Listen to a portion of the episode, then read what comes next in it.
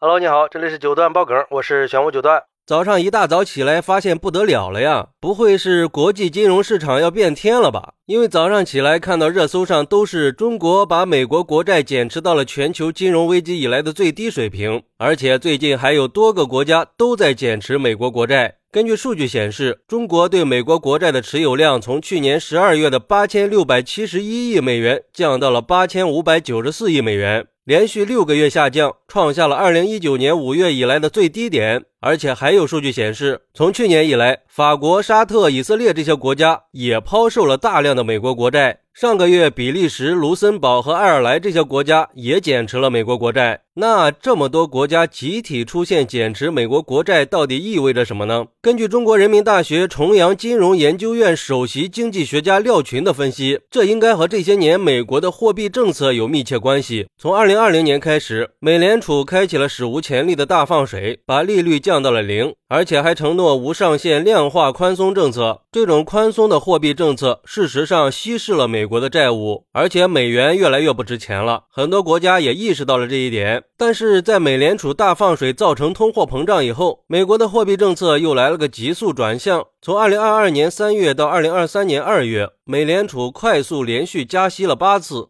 其中四次连续加息七十五个基点，累计加息四百五十个基点，联邦基金利率达到了百分之四点五到百分之四点七五的区间，这就让那些持有美国国债、政府支持机构债券 （MBS） 这些美元计价债券的金融机构出现了大量的浮亏。而且为了挽救金融系统，美国很可能还会进一步的滥发货币。这样的话，如果债务被大量稀释，美国国债就更不值钱了，这会加剧包括中国在内的很多国家对美国国债。的担忧。不过，从长期来看，美国还会坚持宽松的货币政策。这些国家对美国国债的担忧也会持续下去。在这种情况下，这些国家如果有机会，还是会继续减持美国国债。对我们中国来说也是一样的。难道这真的是要变天的节奏吗？但是这样下去，会不会又出现一轮金融危机呢？甚至比上一次更严重？要知道，美国现在的国债已经超过了三十一万亿，但是美国一年的收入也不过才四到五万亿。而且还有网友在担心，这样下去，那美国欠中国的钱怎么还呢？其实，随着美国银行的接连倒闭，新一轮的经济危机应该是很难避免了。很多人都会担心，中国在美国的钱还有可能要得回来吗？不过我觉得呀，美国应该现在还不会完全的失去国家信用。要知道啊，这些国债如果不还的话，就意味着这个国家失去了信用，那它会被全世界给抛弃的。这个后果应该不是美国想要的。所以从理论上来说，这些钱还是可以还的，只是结果可能不会太乐观。